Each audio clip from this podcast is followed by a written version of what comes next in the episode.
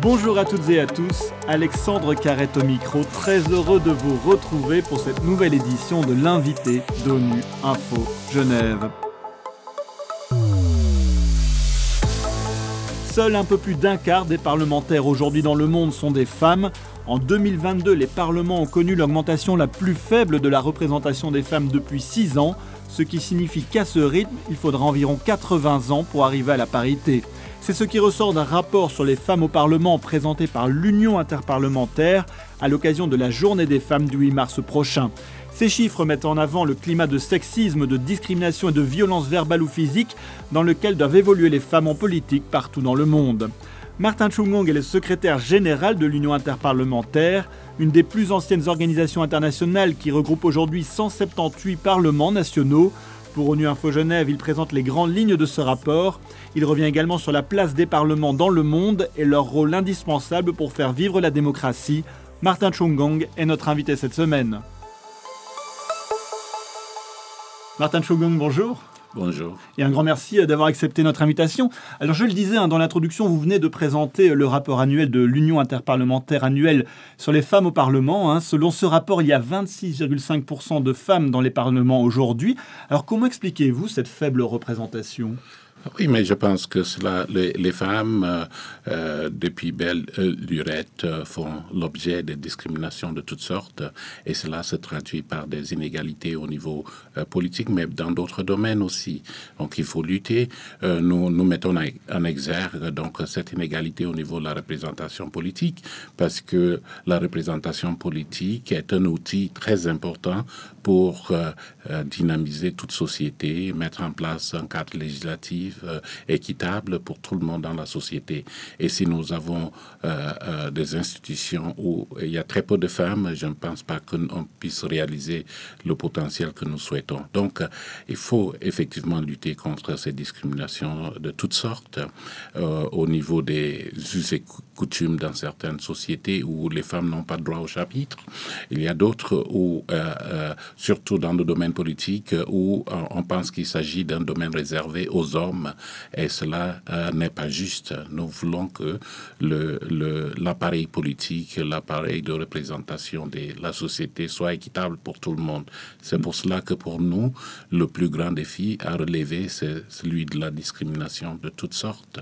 Oui, vous évoquez euh, par exemple le, sexisme, hein, aussi les, violences verbales envers les femmes qui sont en politique. C'est ça aussi qui n'aide pas à, améliorer cette représentation? Oui, bien sûr. C'est un, une barrière que nous avons constatée depuis euh, plusieurs années où euh, les femmes politiques ou bien ceux qui aspirent à l'être subissent toutes sortes de brimades, toutes sortes de sexisme, que ce soit physique ou virtuel en ligne.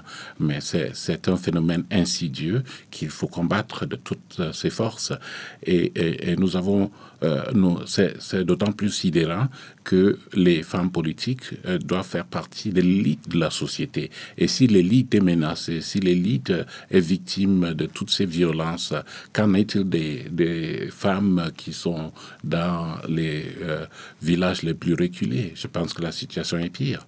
Donc il faut combattre énergiquement ce phénomène de sexisme qui constitue une barrière euh, vraiment euh, formidable pour les femmes.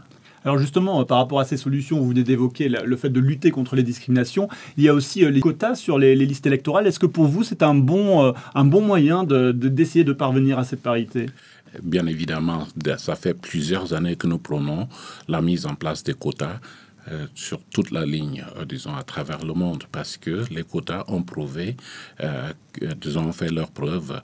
Là, cette année, en 2022, disons, pour les élections qui sont déroulées en 2022, la moitié des pays ont appliqué des quotas légaux et nous avons constaté que dans ces pays, il y a eu une progression de la représentation des femmes. Ces pays ont élu 31,3 1% euh, des femmes au Parlement, alors que dans les systèmes où il n'existe pas de quota, c'était 21%.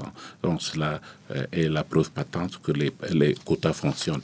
Mais j'aimerais préciser qu'il ne s'agit pas de, de, mesures permanentes.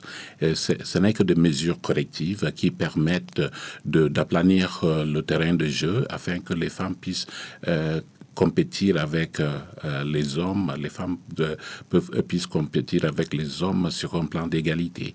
Et il arrivera un moment où on aura une masse critique de femmes au Parlement qui permettrait donc aux femmes de maintenant s'épanouir en toute indépendance sans compter sur les quotas.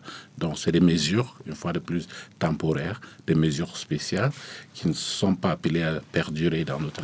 Alors la semaine dernière, le Comité pour l'élimination de la discrimination à l'égard des femmes, le CIDO, euh, a, tenu une réunion sur la, représentation égale des femmes dans les systèmes de prise de décision, à laquelle vous avez euh, d'ailleurs participé. Et à cette occasion, une intervenante a expliqué que dans les parlements où il y avait davantage de femmes, euh, il y avait plus de mesures sociales qui sont prises, ainsi que des mesures de lutte contre la corruption, par exemple. Est-ce que vous observez des différences dans les travaux des parlements où il y a davantage de femmes?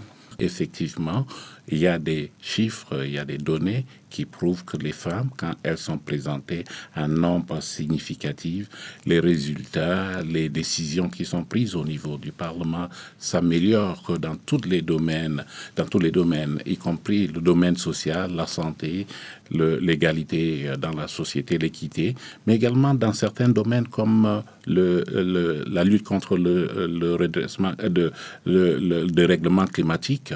Nous avons vu aussi dans le domaine de la santé que euh, une personne comme Madame Aden, euh, parlementaire, Premier ministre de Nouvelle-Zélande, a bien géré, bien maîtrisé, pris en charge la lutte contre la pandémie de, de Covid, ce qui n'est pas rien pense qu'il y a des très bons exemples où les femmes euh, ont, fait preuve de leadership euh, très euh, important dans la société. Et donc, nous avons aussi, disons, la preuve que là où il y a des femmes au niveau parlementaire ou bien dans les instances de prise de décision, ces sociétés tendent à être plus pacifistes que les, autres.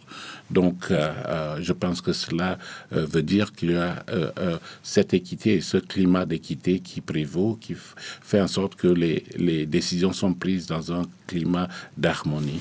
Euh, donc, euh, effectivement, nous pensons que euh, les femmes apportent une grande contribution au niveau des parlements.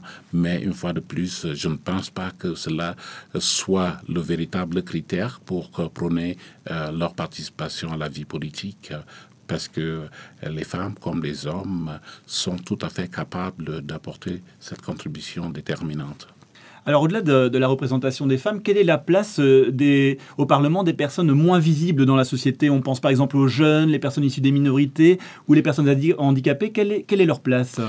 Oui, mais je pense que de plus en plus, on assiste, une fois de plus, comme je l'ai dit lors de la conférence de presse, d'une diversification au niveau de la représentation politique. Cela veut dire que des, des euh, populations marginalisées, minoritaires, font leur entrée au niveau du Parlement. Et à travers le monde aujourd'hui, les quotas que nous avons pour les femmes sont également appliqués pour les jeunes, parce qu'il est important que les jeunes participent de plus en plus euh, au niveau de la prise de décision. Et nous, niveau de l'Union interparlementaire, nous voulons euh, prêcher euh, par l'exemple.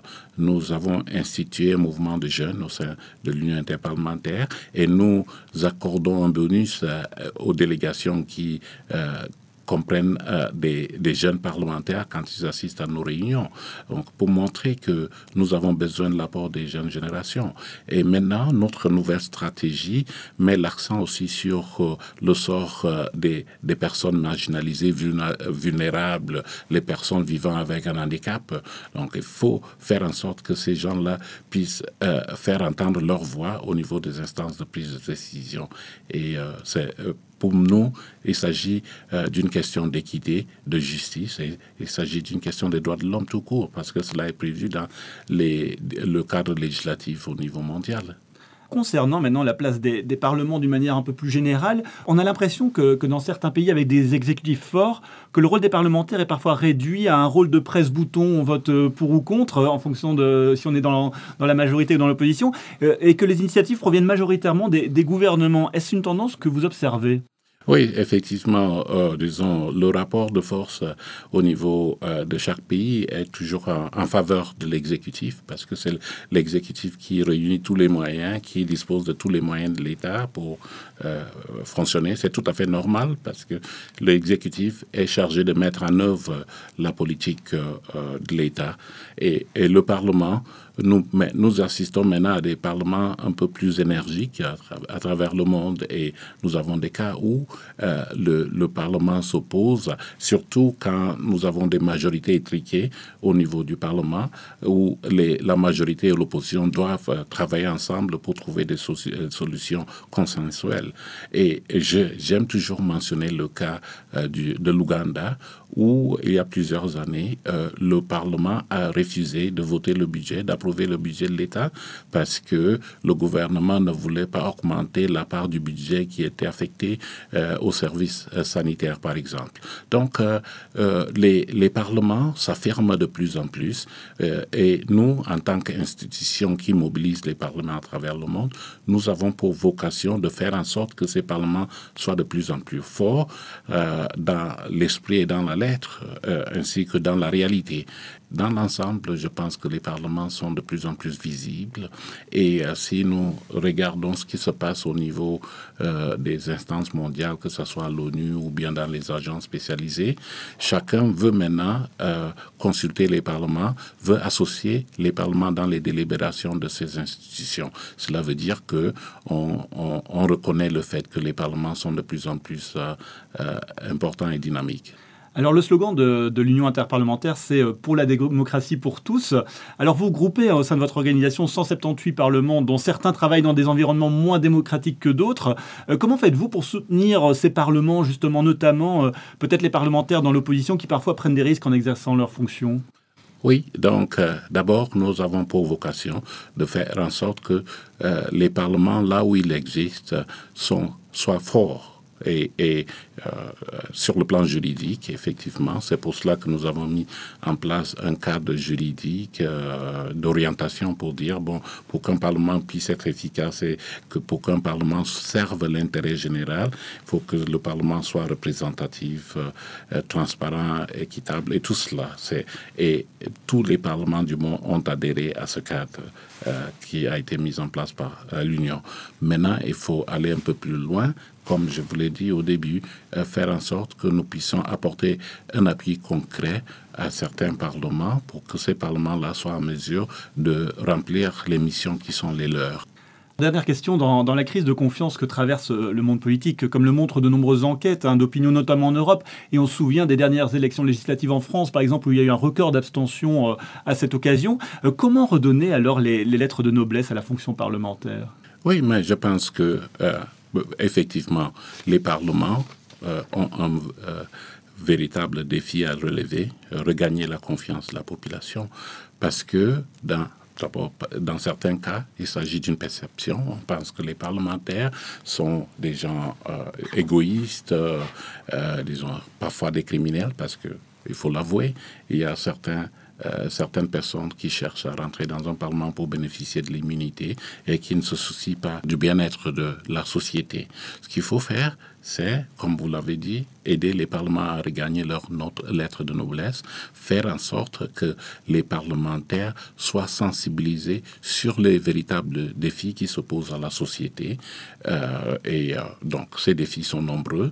Faire en sorte que ces parlementaires, à travers nos différents programmes au niveau de l'Union, et d'ailleurs euh, au niveau de toutes les autres institutions, ces parlements soit capable de comprendre les, ces véritables défis, que le Parlement ne s'arrête plus à des préceptes démocratiques qui sont plus ou moins abstraits, mais que les parlements puissent s'engager résolument sur des dossiers qui euh, ont pour résultat final le bien-être de la société, que ce soit dans le domaine de la santé, que ce soit dans le, domaine euh, de l'éducation. Parce qu'en fin de compte, ça, sert à ça.